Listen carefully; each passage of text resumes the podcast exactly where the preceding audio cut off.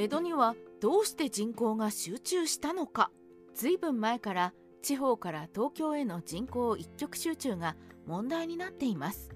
東京の人口は1200万人で日本の総人口1億2000万人の10%が東京に住んでいることになります。人口が多いと住環境が悪化し環境汚染も激しくなりますし何より首都直下型地震の被害も心配ですね。しかし東京の一極集中は今に始まったことではなく江戸時代からのジレンマでした。ではどうして江戸に人口が集中するようになったのでしょうか。江戸の一極集中の理由はズバリ。では江戸一極集中の理由を知るためにそんなに長い時間見てられねえよとお怒りのせっかちな視聴者さんのために理由をズバリ回答しましょう。1江戸建設のために来た労働者が住み着いた。2江戸では人寄せのために町人が無税だった。3参勤交代で全国の大名と家臣が集まり一大消費地になった。4消費地の江戸に向けて全国からの交通網が整備された。5日比谷入江の埋め立てで広大な宅地が生まれた。6明暦の大化後計画的な都市整備が始まり経済が繁栄した。7人口過密と強風と放火が頻繁な火事を生み仕事を作る。以上が江戸一極集中の理由です。以下では江戸一極集中についてもう少し詳しく説明します。江戸建設のために来た労働者が住み着く。江戸の一極集中が始まった最初の理由は江戸がもともとそれほど人口が多くなく幕府が開かれるにあたり大勢の労働者が江戸建築に駆り出されたため。だと考えられます。江戸の人口比率は江戸後期まで男女比で男が圧倒的に多いので動員された労働者は男性の独身者が多くおそらくそれまで戦場で傭兵をしていたような人々だったと考えられます彼らはそもそも身寄りがなくその後も開発が続く江戸に住み続けたと考えられますその単位は10万単位だったことでしょう町人タックスヘイブンな江戸戦国時代江戸以外の大都市では土地を持たない町人でも税金を取られていました。例えば京都では間口の広さに応じて自治船という税金がかけられていたそうで京都の町民は少しでも自治船を安くしようと玄関の間口を狭くして奥行きを広くしたうなぎの寝床のような住宅を作りました。しかし江戸幕府は江戸の人口を増やして商業を盛んにする目的から自治船を免除。江戸263年間を通じ町人は税金を支払う必要がありませんでした。江戸は無税という噂はたちまち広まり各地から土地を持たない町人が集まったのは言うまでもありません。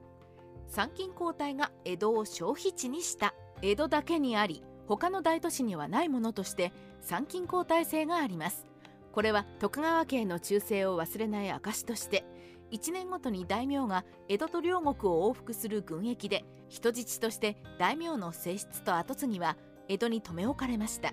家臣を江戸に常駐させる必要に迫られた諸藩は江戸城の周辺に上中下屋敷を構えて江戸と両国で二重生活を開始します。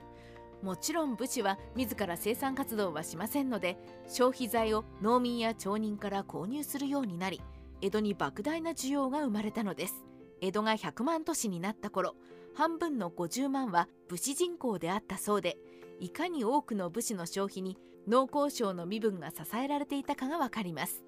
一大消費地の江戸に向けて街道が整備された。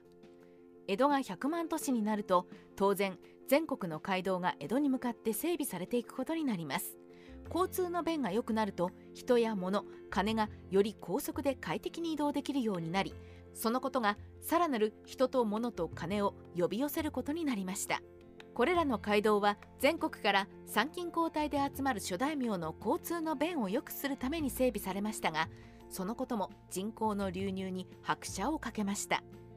日比谷入江の埋め立て江戸はもともと多くの河川が流れ込んでいる湿地帯であまり多くの住宅地を確保できませんでしたが日比谷入江の埋め立て事業により平坦な土地が確保できて大名屋敷旗本屋敷町人の町が大規模に建設できるようになりました。明暦の大火が機能的な江戸を生んだ。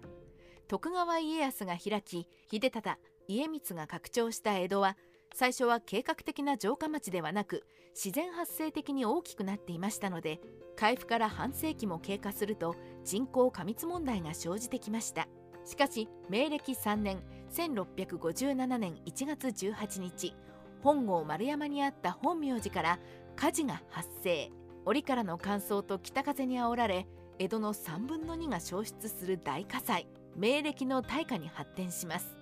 10万8000人が焼死し江戸城の天守閣まで焼いた大火災は大名屋敷が江戸城に近い場所に密集し日よけ地もなかったことが大火の原因でした。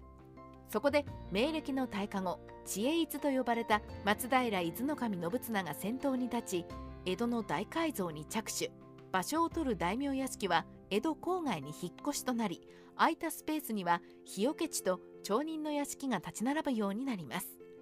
こうして雑多な居住地だった江戸は都市計画に基づいた機能的な都市となり明暦の大火以前に比べても飛躍的に栄えるようになりました。頻繁な火事。江戸は他の大都市と比較して火事が多い都市でもありました。例えば江戸の町人の居住地は狭い上に木造家屋で燃料が薪だったので失火が多く特に冬場は北西の季節風が強風を起こし火事を際限なく広げました。こうして火事で住居が焼けると町の再建という名目で多くの労働力が必要になり江戸には人足仕事が多く出ることになり地方から流れ込んだ人口に仕事を提供したのです。大火以外の火事も含めれば江戸267年間で火事は1798回を超えており1年で平均6回以上は火事が起きている計算になります。江戸は焦土と再建を繰り返しつつ雇用を生み出す都市だったのです。日本史ライターカワウソの独り言。江戸に人口が一極集中するようになった理由は以上の7つの点が挙げられます。明治維新後は一時大名と家族が領地に帰ったことで人口が激減して寂れますが明治天皇が江戸に遷都すると皮肉なことに放置された多くの大名屋敷が観光庁や諸外国の公使館商業ビル群として生まれ変わり再び日本の中心地となって江戸時代以上の一極集中が進むことになるのです。